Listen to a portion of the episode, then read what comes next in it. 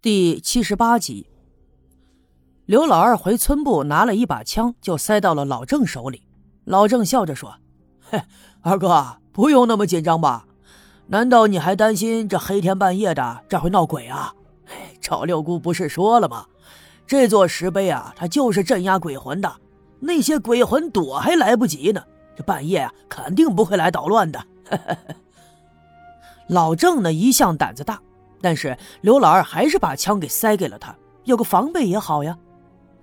干了一天的活计，人们也的确是累坏了，纷纷回到家里去吃饭睡觉。今天晚上的刘家镇异常的安静，并不仅仅是因为人们早早的睡了，即便是那些没干重活的妇女和老人，也都早早的关上了灯，就算是睡着了，也不敢出气儿。昨天晚上请神发生的那离奇的一幕，仍旧在他们脑海中来回的萦绕。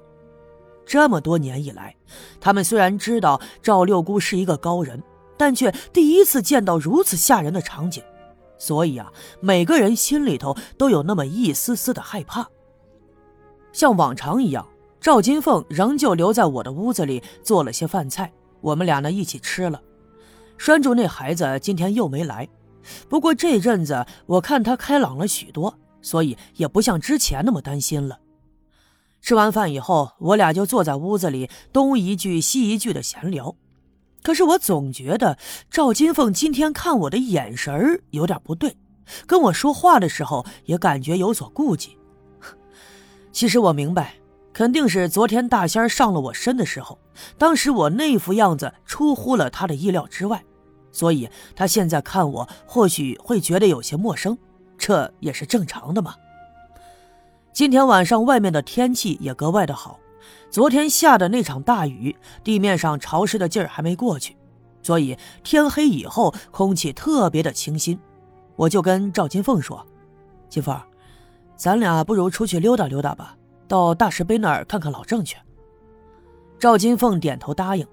毕竟我们俩人坐在屋子里，多少有些尴尬。他起身到厨房里拎了个暖壶，这里面已经装满了热水，就打算呀把这个提上给老郑送去。他一手拎着暖壶，一手搀扶着我，我们俩慢慢悠悠地往前走。出了村部的院子，往西一拐，就奔着大石碑的方向走。走出村部院子的时候，我下意识地朝小路对面的那棵大杨树边上看了看。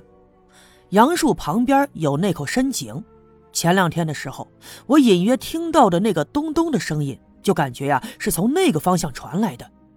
而且前两天王革命突然发疯，说看到他那已经死去了二十多年的亲爹。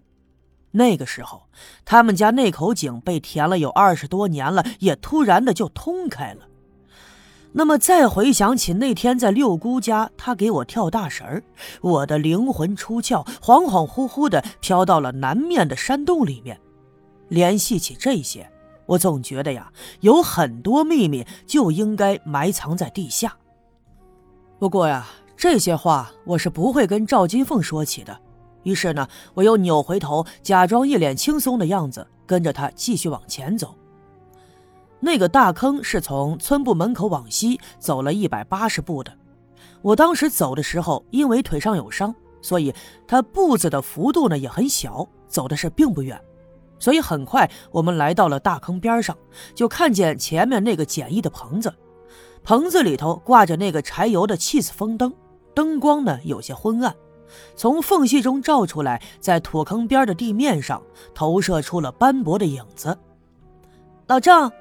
老郑，赵金凤往前走了两步，来到帐篷边上，就冲着里面喊了两声。可是啊，里面却十分的安静，不见有人回答。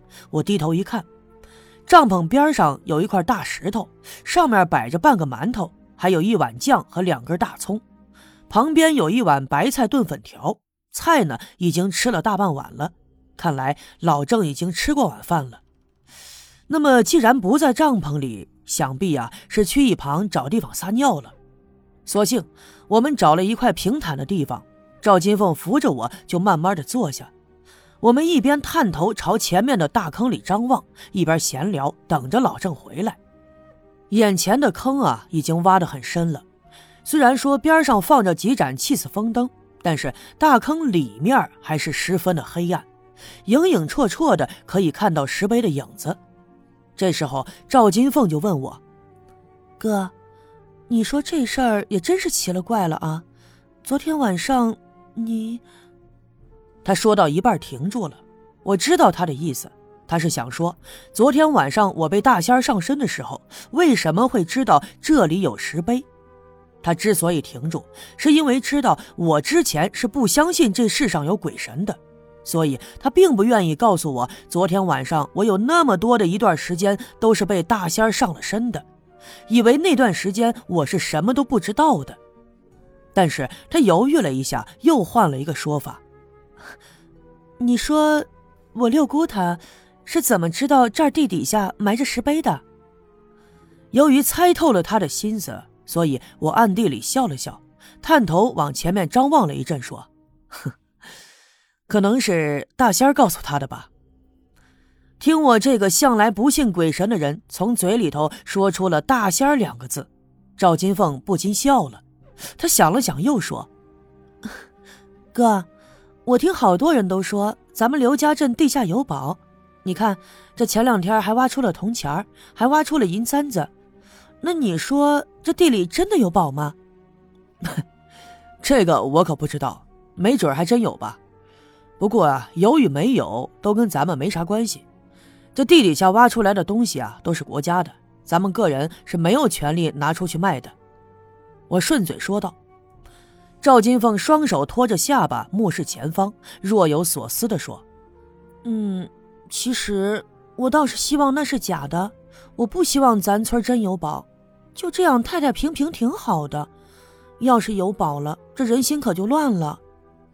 这个时候，我隐约就听见土坑的下边好像有什么动静，于是我探头往下边看了看，土坑边上和那个简易帐篷里一样，只点着几盏气死风灯。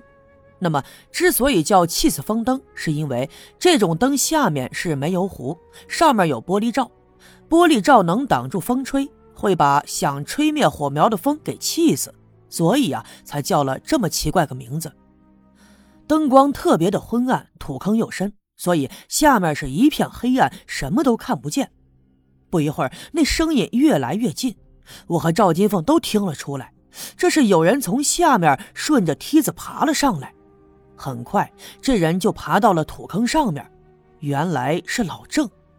嘿，你俩咋来了？这深更半夜的。老郑跟我们打招呼：“来看看你呀，给你带了一壶热水呢。”